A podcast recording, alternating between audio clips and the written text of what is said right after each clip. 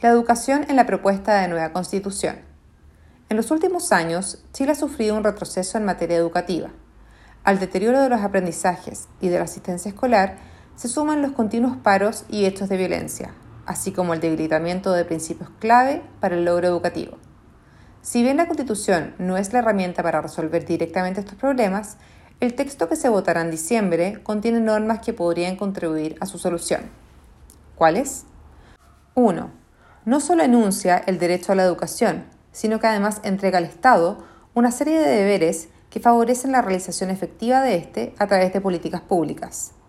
Entrega al Estado el deber de sostener, coordinar y financiar establecimientos propios en todos los niveles. Artículo 16.23, letras D, E, F, I y J. Así también, la propuesta innova añadiendo que es deber de éste el asegurar la continuidad del servicio educativo en estos. Artículo 16.24, letra E. En línea con lo anterior, el texto propuesto otorga a las autoridades escolares el deber de enfrentar los actos que perturben el orden y la convivencia, con las debidas atribuciones para ello, que quedan como materia de ley, lo que debiera ayudar a enfrentar casos como el de los liceos emblemáticos, que sufren las continuas interrupciones de clases debido a hechos de violencia, o la inédita paralización del Servicio de Educación Pública de Atacama, que afecta a 30.000 estudiantes. Artículo 16.24, letra D. 2. Consagra con mayor fuerza la libertad de enseñanza, definiéndola como el derecho de abrir, organizar y mantener establecimientos educacionales, así como de crear y desarrollar proyectos e idearios educativos, y la pone al servicio del derecho preferente y el deber de los padres y familias de educar a sus hijos o pupilos. Para que no quede en letra muerta, se introducen una serie de disposiciones que permiten proteger este derecho a través de la acción del Estado. Le entrega la obligación de proteger dicho derecho y la de financiar establecimientos estatales y privados según criterios de calidad y no discriminación arbitraria. Con ello, se busca resguardar la provisión mixta en educación y, en concreto, la presencia de colegios particulares subvencionados, que, aunque son los preferidos por 7 de cada 10 postulantes al año, se encuentran continuamente amenazados en su existencia. Artículo 16.23, letra F. En cuanto al financiamiento público de la educación, se explicita, en el contexto de la obligatoriedad desde la enseñanza parvularia, kinder, a la enseñanza media, que se deberá garantizar el financiamiento por estudiante en establecimientos estatales y privados, lo que impone a la ley el requisito de considerar, aunque no de manera excluyente, como algunos convenientemente han querido instalar, la cantidad de estudiantes en estos. Así, si bien ello no impide la existencia paralela de aportes dependientes de otros criterios, permite cautelar un mejor uso de los recursos públicos y evitar el financiamiento desproporcionado de establecimientos que carecen de la preferencia de las familias. Artículo 16.23, letras D y E. 3.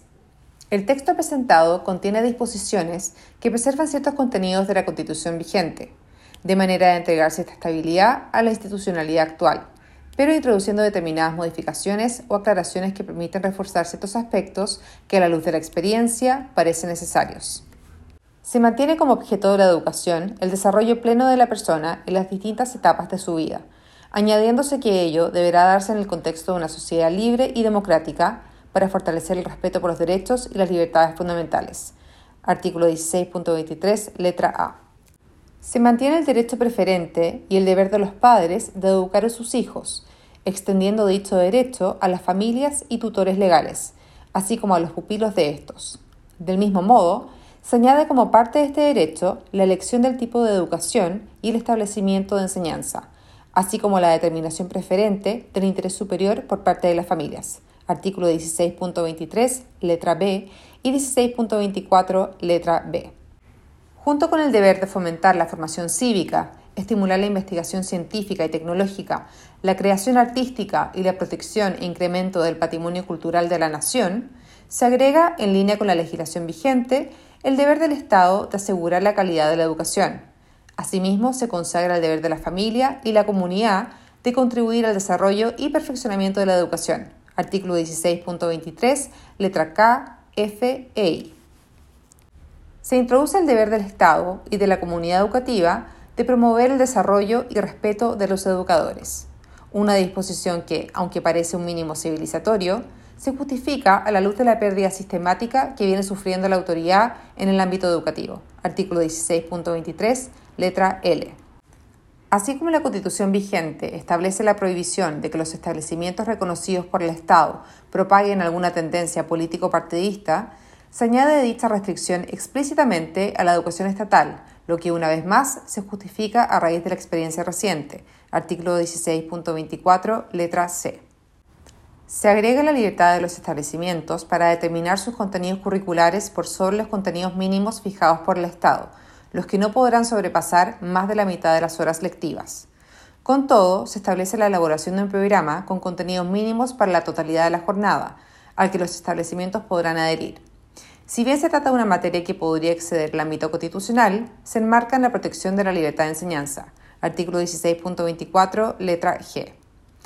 En lo relativo a la educación superior, mientras la constitución vigente no se pronuncia, la propuesta introduce disposiciones que son compatibles con los mecanismos vigentes de financiamiento de este nivel educativo.